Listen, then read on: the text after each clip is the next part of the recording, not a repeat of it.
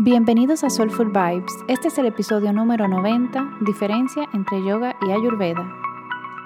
Yo soy Selma y en este espacio descubrimos soluciones que nos ayudan a vivir de forma más holística. Invitamos amigos, expertos y personas que nos inspiran a que nos ayuden y nos brinden herramientas para llevar una vida soulful.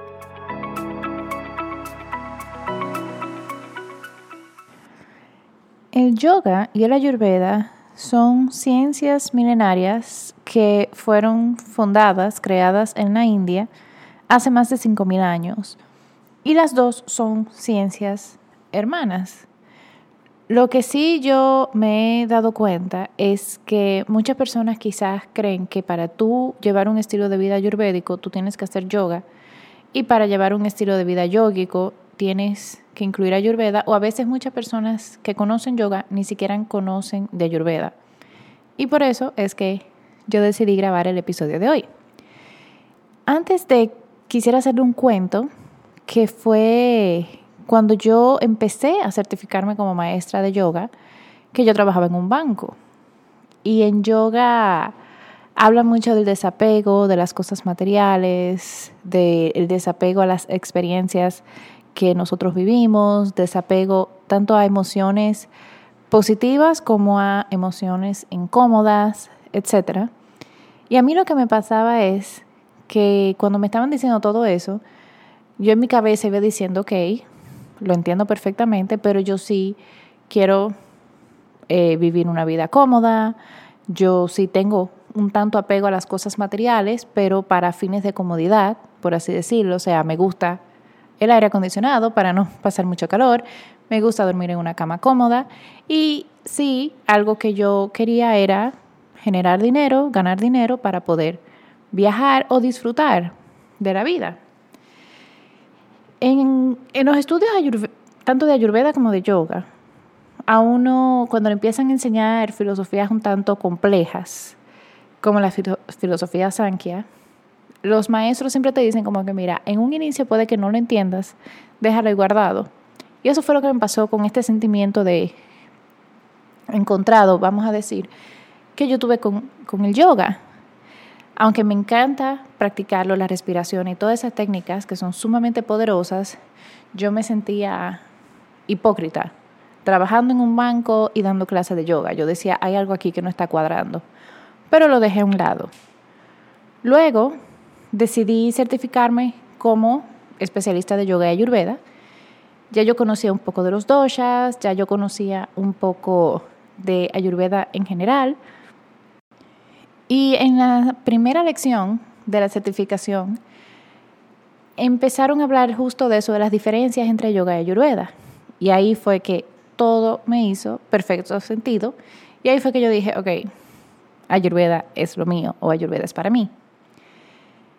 La meta del yoga, por lo regular es, o sea, o, en el sentido más clásico de la palabra y más tradicional, es llegar a la autorrealización. Uno busca también ser lo más sádvico posible. Sádvico en, en, un episodio anterior, que ahora no recuerdo cuál fue el número, yo le hablo un poco de lo que es sattva. Y, y sattva son las cualidades de claridad, de luz, de ligereza, de lo sutil. Y en yoga tú buscas tener un estilo lo más sádvico posible para que cuando llegue ese momento de encontrarte con la muerte, tu cuerpo está bien ligero para esa separación del espíritu. Eso es en el sentido clásico del yoga, lograr esa autorrealización. Pero Ayurveda es diferente. Hay una palabra en sánscrito que se llama Dharma. Dharma no tiene traducción exacta al español ni al inglés, pero es una combinación que, que mezcla tu rol en la vida, tu misión en la vida y también tu rol en la sociedad. La meta de Ayurveda es que tú tengas salud física, mental y emocional para cumplir con esa misión en la vida. Si ya después, en algún momento más avanzado, tú deseas buscar la autorrealización, también está. Y ahí entonces que yo dije, ok, Ayurveda me, me está haciendo sentido, Porque en este momento, ahora que estoy grabando el podcast, mi misión en la vida es enseñar Ayurveda. Mi misión, uno de una de mis dharmas es yo soy esposa, yo voy a ser mamá. Yo sé que eso, ahora embarazada, se ha convertido en un rol muy importante y que cuando venga mi bebé, yo sé que va a ser un rol principal por un buen tiempo y a lo que yo me voy a dedicar. En Ayurveda se utilizan herramientas del yoga. Ayurveda se apoya mucho de todas esas herramientas de asanas físicas, de las respiraciones pranayamas, de meditaciones, de relajaciones, etc. Se apoya de todo eso para que tú puedas tener esa salud física, mental y emocional. Como decía, la diferencia está en para qué tú lo estás usando, para qué tú estás haciendo yoga.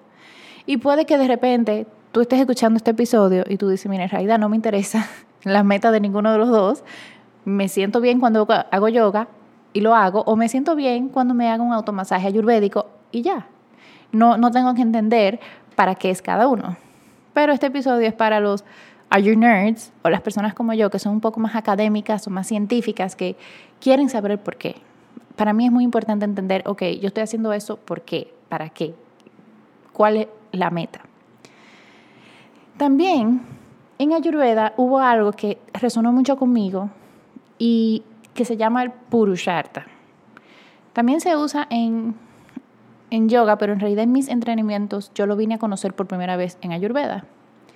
Purusharta son como las cuatro metas del ser humano. La primera es Dharma. Como les decía, puedes, es una combinación de misión en la vida, rol en la vida, rol en la sociedad, comportamiento en la sociedad. Esa es la, la primera meta. La segunda meta es Arta, pero Arta significa los recursos, principalmente económicos, para tú cumplir con tu Dharma. Que ahí ya viene, ok, en el desde mi, aquí en Soulful, yo debo generar ingresos para poder seguir con mis certificaciones, para poder seguir aprendiendo de Ayurveda, para poder enseñar Ayurveda. Ya, si estás escuchando, quizás puedes empezar a pensar cuál es tu Dharma. Y si no sabes cuál es tu Dharma, más adelante podemos hablar de cómo tú, a través de tu dosha, puedes profundizar y empezar a descubrir cuál puede ser tu Dharma. Pero sí, ya casi todos, la parte de harta es algo que hacemos. Tenemos que conseguir estos recursos, casi siempre económicos. La tercera meta del ser humano se llama kama, que significa placer. Y aquí también me hizo mucho sentido porque es como tú disfrutas, o sea, tú, cómo tú disfrutas de lo que haces, cómo tú disfrutas de lo que comes, cómo tú disfrutas del ejercicio físico que tú haces. Porque en Ayurveda debemos de disfrutar la vida que llevamos, no, no sufrirla solamente. Sí hay momentos de aprendizajes, pero no todo es sufrir. Inclusive la comida en Ayurveda te exhortan a saborearla.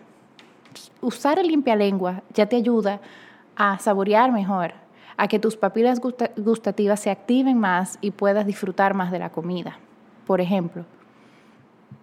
Y ya por último, la cuarta meta del ser humano se llama moksha, que es autorrealización. En Ayurveda, cuando entendemos las etapas de la vida, la primera etapa es más o menos de 0 a 15 años, que es la etapa kapha, que es de crecimiento. La etapa ya de 15 años como a 50 años más o menos es la etapa de lograr metas, que es la etapa pita de la vida. Y ya a partir de los 50 años, más o menos, es la etapa bata. En esta etapa bata, ya las personas muchas veces empiezan a hacer prácticas quizás enfocadas más a su autorrealización o su crecimiento espiritual. Y puede que sea viajar, puede que sea estudiar más yoga, puede que sea inclusive enfocarse en un hobby pero ya fíjense que de las cuatro metas del ser humano, autorrealización es la última, según Purusharta. Y repasando, la primera es Dharma, que es misión en la vida, para resumir. Arta, que son los recursos principalmente económicos para cumplir con esa misión en la vida. Kama, disfrutar de eso. Y por último, moksha, que es la autorrealización. Quiero detenerme un momento en cómo a través de la ayurveda tú puedes descubrir cuál es tu dharma o tu misión o rol en la sociedad. Principalmente a través de los doshas. Cuando tú sabes cuáles son tus doshas, cuáles son esas fortalezas innatas, esas cualidades y tendencias que tú tienes dentro de ti, es más fácil tú empezar a descifrar cuál puede ser tu Dharma o misión en la vida.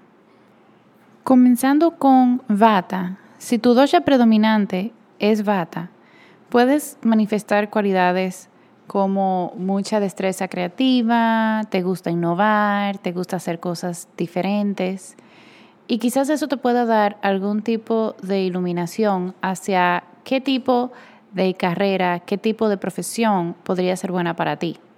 Claro, si esto se combina de repente, Vata combinado con Pita, también aprovechar ese, ese empuje que tiene Pita dentro de sí.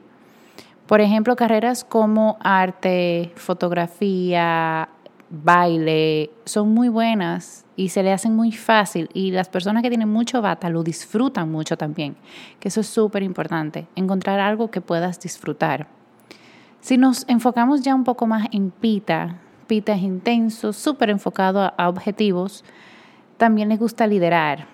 Entonces pensar en cómo tú puedes liderar un equipo, liderar un proyecto y ya aquí va a depender mucho de cuál es tu dosha secundario. Si tu dosha secundario es bata, quizás te inclines un poco más a cosas artísticas. Si tu dosha secundario es gafa, puede que te incline más un, un poco a cosas analíticas o a cuidar de los demás también, porque gafa innatamente le gusta cuidar mucho a las otras personas. Y si tu dosha predominante es kafa, pues puedes también observar cuáles son esas cosas que te gustan. A Cafa le gusta mucho el uno a uno. No le gusta hablar en masas, no le gusta mucha gente, son como más introspectivos y al momento de hablar también son como más íntimos. Las carreras como economía, quizás también más de, análisis, los científicos son más, más CAFA y claro, los cuidadores. A Cafa le encanta cuidar. Entonces, observa cuáles son las combinaciones de dosha que tiene dentro de ti. ¿Cuál es tu dosha predominante? ¿Cuál es tu dosha secundario? Y empieza a probar. Porque lo que me gusta de la Ayurveda es que uno por lo menos tiene un inicio del camino. Y uno dice, ok, si yo soy, y en mi caso puntual, yo soy Pita Kafa, yo soy ejecutadora, me gusta liderar, me gusta eh, lograr objetivos, pero al mismo tiempo me gusta cuidar de los demás. Eh, cuando yo tenía 16 años me decían mamá gallina, porque yo desde chiquita, desde joven, yo cuidaba mucho de los demás. Cada vez que nos íbamos en grupo, yo siempre estaba pendiente y me gustaba enseñar. Enseñar siempre se me hacía muy fácil. Antes yo enseñaba a esquiar en la escuela de mi mamá. Ella tenía como una sala de, de tutorías. Yo daba clases de inglés y encontré la Ayurveda, que para mí es una combinación perfecta de cuidar de los demás y también enseñar. Pero honro mi lado pita con el mercadeo que puedo hacer en Soulful, con el podcast. Y, y es encontrar ese, ese happy medium. Y le voy a ser honesta, yo duré un buen tiempo. Yo cambiaba mucho de trabajo, yo o sea, yo trabajé en banco, trabajé en agencia publicitaria, em, trabajé en agencia de marketing experiencial y siempre me sentía como, como aquí no es. Hasta que tuve la dicha de que poco a poco pude ir cultivando Soulful, en lo que tenía un trabajo a tiempo completo y hasta que llegó el momento yo dedicarme 100% a esto y definitivamente ha sido la decisión correcta hasta el momento. Y eso es lo mismo que te digo a ti. Conócete, obsérvate. Yo velo por el Ayurveda porque es lo que a mí me ha funcionado y lo que yo he estudiado. Pero si tú encuentras otra forma, por ejemplo, Clifton Strengths, en la página de gallup.com, te habla de cuáles son tus fortalezas. Y esa es otra forma de tú también descubrir tu Dharma, descubrir esa misión para lo que tú estás aquí. Y que puedas obtener los recursos económicos y disfrutarlo en el camino también. Espero que este episodio te haya gustado. Te invito a que por favor lo compartas con tu tribu, con tu gente, con personas que saben que le pueden sacar mucho provecho a esto. También te invito a que nos, me sigas en Instagram en arroba soulfulvibes, rayita abajo al final. Y si tienes cualquier pregunta, quisieras que tengamos un invitado o invitada, quisieras que toquemos algún tema, por favor, escríbeme por mensaje, por mensaje directo a Instagram o también me puedes mandar un email a selma.soulfulvibes.com. Te mando un fuerte abrazo. Namaste.